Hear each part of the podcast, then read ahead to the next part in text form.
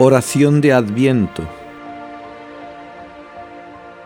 Inmaculada Madre de Dios, en la soledad de Nazaret, a solas con tu tesoro, adoras, amas, esperas, Él en tu sagrario virginal, tus manos juntas en plegaria un ardor divino da a tus latidos ritmo para dos corazones. Flor de pureza, fragancia de lirio, amor intacto. Contigo estoy solo y espero.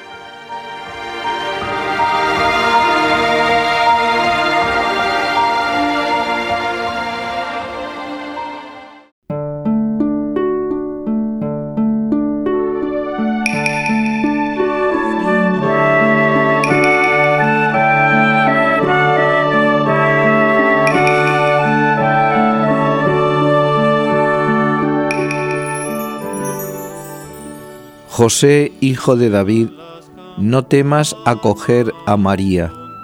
Mateo 1:20 Las dudas de San José y purificación de María por estas dudas de San José.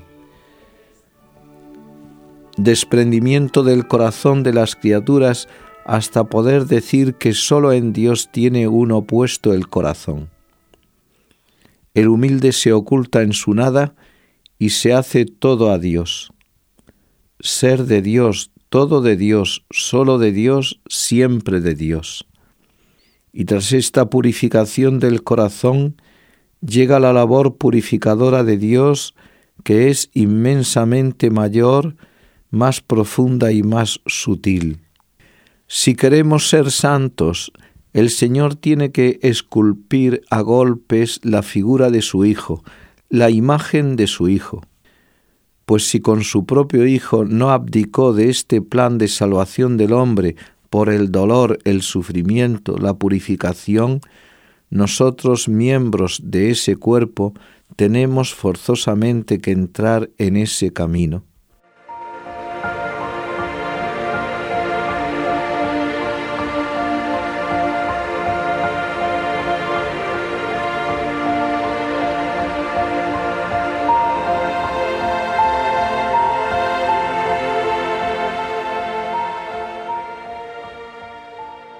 Hay pues dos purificaciones.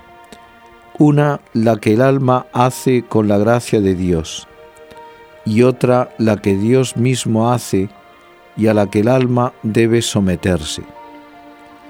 La primera se llama purificación activa del corazón, la hace uno mismo.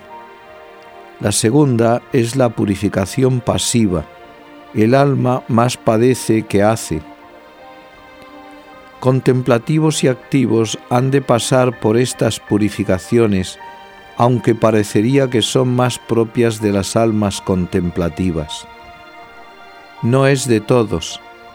En estas purificaciones pasivas, Dios se suele valer de unos medios para los contemplativos y de otros para los activos, pues sin purificación no hay santidad.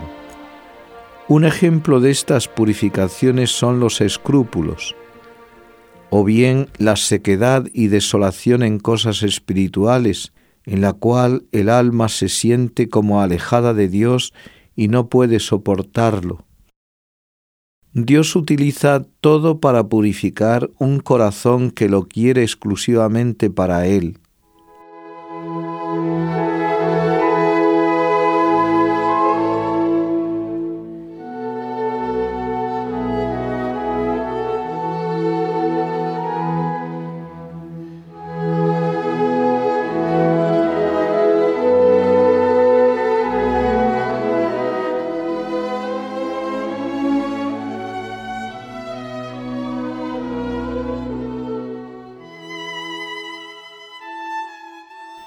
Dice San Alonso Rodríguez, ¿puede estas purificaciones llegar a tanto que pongan al alma en verdadera agonía apretando de manera tan inverosímil que cuando parece haber llegado al fin la purificación, vienen otras muy sutiles que el alma no sabe describir.